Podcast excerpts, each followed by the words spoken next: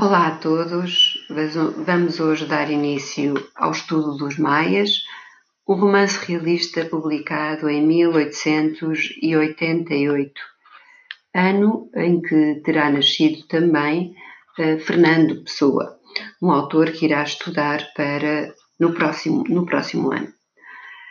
Ora bem, uh, nesta sessão uh, vais ouvir a biografia de essa de Queiroz e terás de tomar notas sobre os aspectos mais relevantes uh, da vida e da bi bibliografia do autor.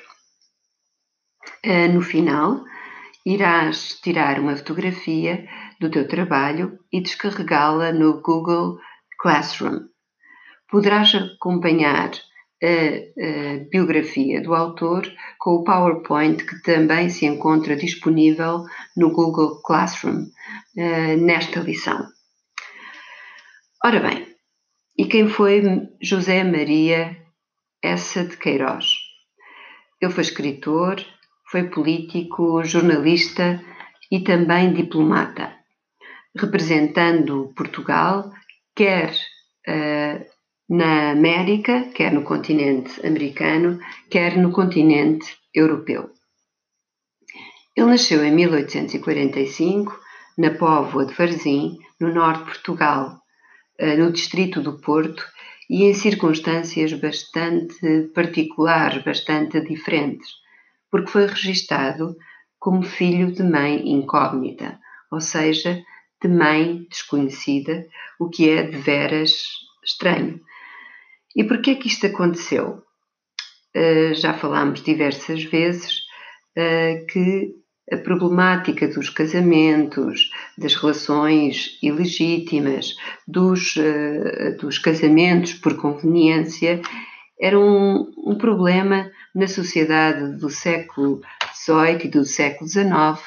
Está presente na, no, em Frei Luís de Souza, de Almeida Garrett, está também presente no Amor de Perdição, de Camilo Castelo Branco, e não é por acaso, é porque uh, a vida uh, salta para a literatura, a literatura copia a vida real.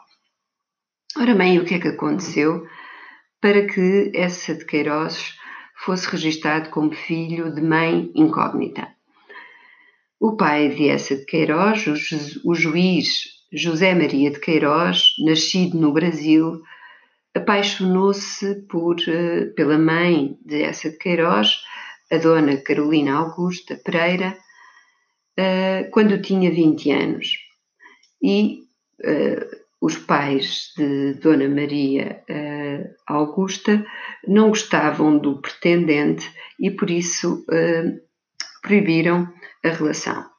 Contudo, os dois apaixonados mantiveram a relação e às escondidas e uh, desta relação uh, resultou a gravidez de Dona Carolina, que após engravidar uh, fugiu de casa para ter o filho longe dos olhares da sociedade. ora bem, essa de Queiroz uh, nasceu e uh, não foi viver com os pais, como é óbvio, que ainda nem sequer eram casados. ele foi entregue à sua madrinha, que vivia em Vila do Conde, e mais tarde foi viver para a casa dos avós paternos, em Verde Milho, em Aveiro. Tens uma fotografia da, casa dos, dos avós eh, paternos no PowerPoint. Eh, o seu avô, eh, o avô dessa de Queiroz, tornou-se uma referência para essa. substituiu o, o, pai de essa de Queiroz. Também é, será por esse motivo que em muitos romances de essa de Queiroz a figura tutelar, a figura paterna, é dos protagonistas é o avô. É isso que acontece nos Maias. O avô de Carlos da Maia substitui a figura de Pedro da Maia, o pai de, eh, de Carlos. Os pais de, essa de Queiroz uh, casam quatro anos após o nascimento de Essa de Queiroz, eh, que nasceu, em, como nós já dissemos, em 1845. Em 1849, os pais de Essa de Queiroz casam quando a sua avó materna uh, morreu. Contudo, essa não foi viver com os seus pais, pois, desse modo, denunciaria o passado indecente uh, dos seus progenitores, pois tinha sido concebido fora do casamento e seria uma, jo uma, uma grande vergonha para o jovem casal. Em 1855, ano em que a avó paterna eh, morreu, essa foi viver com os seus pais e os seus quatro irmãos, que viviam no Porto. Contudo, passados cerca de sete meses, os seus pais inscreveram essa no Colégio da Lapa como aluno interno, ou seja, ele não só estudava no colégio, como também lá vivia. O, quem ficou um, como encarregado de educação de essa de Queiroz foram os seus tios maternos e também não foram os pais que assumiram a tutela uh, de, de essa de Queiroz. É uma situação que nos causa alguma perplexidade, porque é que será que os pais promovem novamente este afastamento em relação ao seu filho? Uh, a única justificação mais plausível uh, atribuir-se-á à falta de intimidade que havia entre essa e os seus pais.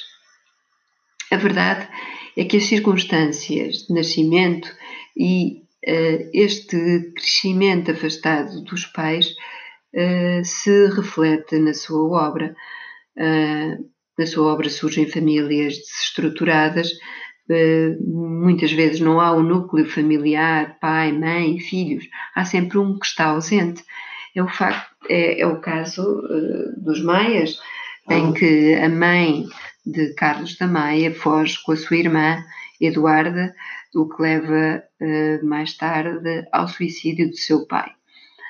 Muitas, em muitas obras aparece também o avô como figura paterna e muitos críticos atribuem um, as circunstâncias diferentes do seu nascimento um, a uma certa negatividade relativamente às mulheres. Um, muitos dizem que há nas, na obra dessa de Queiroz alguma misoginia. Misoginia quer dizer algum desprezo pelas mulheres. A verdade é que essa retrata as mulheres eh, em muitas das suas obras de forma negativa. Eh, elas são fúteis, são infiéis aos seus maridos, são demasiado emotivas, o que é de alguma forma fruto da, da educação romântica que predominava no século XIX. Eh, mas continuando com a vida dessa de Queiroz. Portanto, ele foi, ele viveu afastado dos seus pais até aos seus 16 anos, a altura em que termina o liceu, termina o liceu em 1861 e, nesse mesmo ano, ingressa na Universidade de Coimbra, onde frequenta o curso de Direito que termina em 1866. Na Universidade de Coimbra, conhece figuras determinantes para a sua vida e que o vão acompanhar para o resto da vida, não só pessoal como literária. E são eles Antero de Quental, Teófilo Braga e Oliveira Martins, entre outros. Estes formam aquilo que vai ser chamado como a geração de 70, de que vamos falar noutras sessões. Uh, em 1866, ele vai viver para Lisboa, já terminou o curso e vai viver para Lisboa, onde exerce advocacia, ou seja, é advogado. Profissão em que não tem uh, muito sucesso e por isso dedica-se à escrita, à escrita jornalística, escrevendo para vários jornais como a Gazeta de Portugal.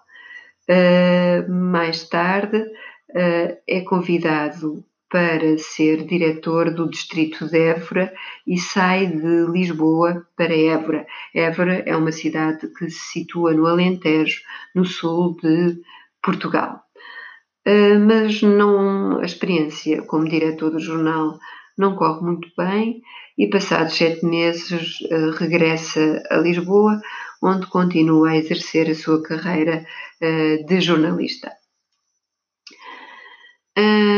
Em Lisboa, uh, junta-se ao grupo do Cenáculo, uh, Cenáculo que, que, tem este nome, uh, tem, este nome tem origem na última ceia, e este era um grupo que que se juntava em casas particulares para fazer algumas tertúlias. O que é que são tertúlias? São reuniões em que se discutem assuntos de, de, de, de diferente índole. Mas uh, este grupo não discutia apenas assuntos uh, pertinentes, uh, era sobretudo um grupo de boêmios que se juntava para fazer, para refletir sobre a sociedade, mas também para se divertir e fazer uh, alguma chacota da sociedade portuguesa. Em 1869 é convidado pelo Diário Nacional para fazer a cobertura para ir uh, ao Egito e um, fazer a cobertura jornalística do, da abertura do canal do Suez, um canal que liga o Mediterrâneo ao Mar uh, Vermelho.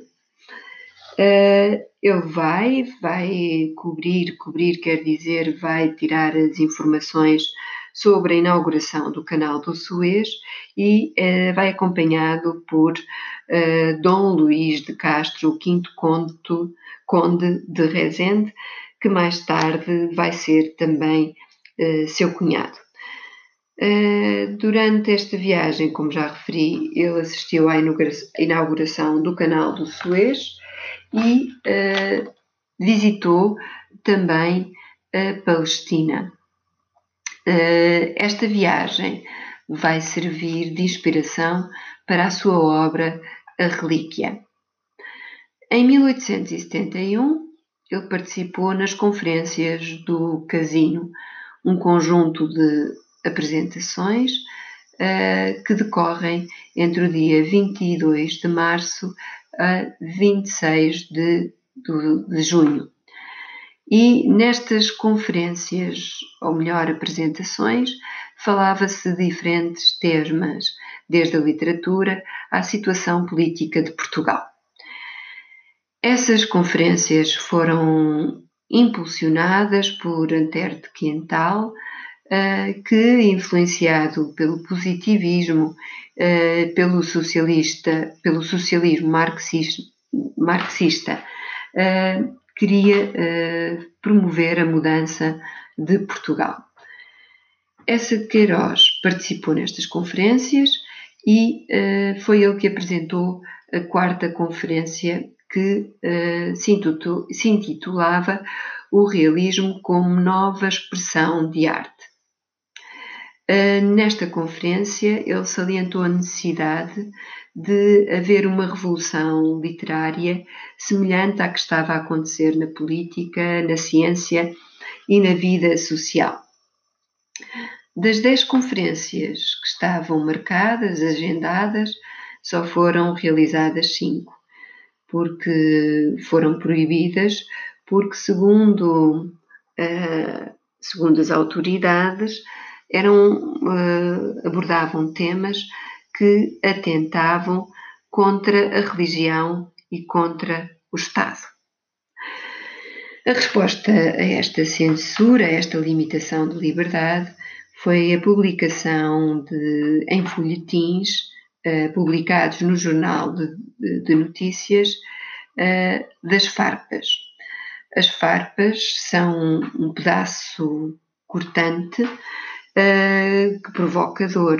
Uh, as farpas são, por exemplo, as farpas da madeira que se espetam na, na carne e que provocam dor. E porque é que eles lhes dão este nome? Uh, tem, um, tem um valor conotativo. As farpas eram uma forma de picar, de criticar, de ferir a sociedade portuguesa. Ora, neste período, essa de Queiroz escreve também um conjunto, em conjunto com Ramalho Ortigão, O Mistério da Estrada de Sintra, publicado também sob a forma de folhetins no Diário de Notícias. Estas, estes folhetins foram muito bem recebidos pelo público, pois uh, tinham a particularidade de parecer uh, cartas anónimas, o que causou um grande entusiasmo no público. Uh, em contrapartida, os autores descreveram estas narrativas como execráveis, horríveis. Passando a 1871. Em 1871, essa de Queiroz ingressa na, administração pública e torna-se administrador do Conselho de Leiria, ou seja, uma, uma espécie de chefe de suco. Porque é que ele uh, saiu de Lisboa? Porque é que uh, ele assumiu este cargo e passou para segundo plano o jornalismo? Porque o pai achava que o seu filho era um revolucionário e estava envolvido com revolucionários socialistas, o que lhe causava algum incômodo. Uh, em Leiria, enquanto exercia o cargo de administrador do Conselho, essa de Queiroz continuou a escrever e foi aqui que escreveu O Crime do Padre Amaro em 1875 que na década de 90 do, do século XX um, foi convertido, foi um, inspirou uh, um filme que teve muito sucesso em Portugal. Em 1873, uh, essa de Queiroz uh, torna-se cônsul, ou seja, representante de Portugal em Havana, em Cuba mas continuou a colaborar com vários jornais nacionais. Contudo, cessou a sua cessou, terminou a sua participação nas farmas, nas farpas, naqueles folhetins de que vos falei há pouco, que eram publicados uh, no Diário de Notícias e que eram críticas contundentes da sociedade à sociedade portuguesa. Enquanto cônsul em agosto, essa defendeu uh, e envolveu-se na causa um, dos uh, macaenses que trabalhavam em Cuba nas plantações de açúcar. Uh, como sabem, Macau era uma colónia portuguesa e daí que essa de Queiroz tenha defendido os macaenses contra a exploração dos fazendeiros cubanos, que achava bastante medíocres. Esta relação com os chineses de Macau inspirou uma das suas obras, eh, de, de uma das, de, das célebres obras dessa de Queiroz, uma, um mandarim. Em 1873, eh, a pedido do embaixador de Portugal, eh, embarca para os Estados Unidos e para o Canadá para averiguar as condições em que os imigrantes portugueses viviam nesses países. Em 1874, ou melhor, entre 1874 e 1878, eh, desempenha a função de cônsul em Inglaterra, nomeadamente em Newcastle e em Bristol, Contudo, mantém a sua atividade jornalística uh, em Portugal. Envia cartas, que se intitulam Cartas de Inglaterra, que são publicadas no Diário de Notícias.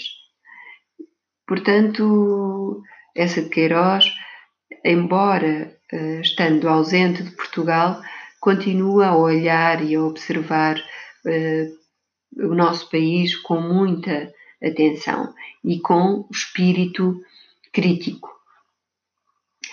Durante este período tem uma intensa atividade literária, escreve A Tragédia da Rua das Flores, em 1877, e O Primo Basílio, em 1878. Em 1885, adoece gravemente e regressa a Portugal para convalescer, para melhorar. Neste período, em 1885, conhece a irmã do Conde de Rezende, de, que o acompanhou, como já falámos, uh, uh, ao Egito para um, acompanhar um, a inauguração do Canal do Suez. Ele conhece a Dona Emília e estabelecem uma relação amorosa. Em 1886 casam, uh, tinha ele 40 anos e Dona Emília 29. Desta relação resultaram quatro filhos. Em 1888, uh, essa de Queiroz, já casado, vai viver para Paris, desempenhando o cargo de cônsul. É neste país que escreve a obra que vamos estudar, a obra Os Maias. Tinha ele 43 anos. Esta obra marca uma fase de transição literária de Essa de Queiroz, que vive uma crise de identidade. Ele questiona não só os objetivos da sua crítica, põe em causa os motivos que o levam a crescer, a escrever, peço desculpa, mas também uh, os seus ideais de juventude que não se cumpriram. Um, esta, não é um, esta crise de identidade não é apenas dessa de Queiroz, mas, muitos, mas de muitos dos escritores da sua geração.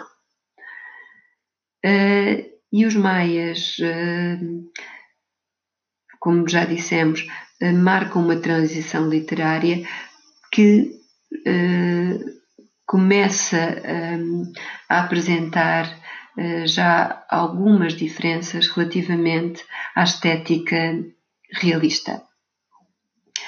Em 1887, uh, eh, os antigos escritores da geração de 70 voltam a encontrar-se num jantar informal, isto já em Portugal, e dominava-os como já disse também, um sentimento de frustração. Uh, sentiam que tinham falhado e que o processo de regeneração cultural, político, educacional e social pelo qual tinham lutado não se tinha verificado. Uh, estes grupos, este grupo autodenominou-se os vencidos da vida. E também nos maias, uh, de, nos maias dessa de Queiroz, há algumas influências uh, destes vencidos da vida.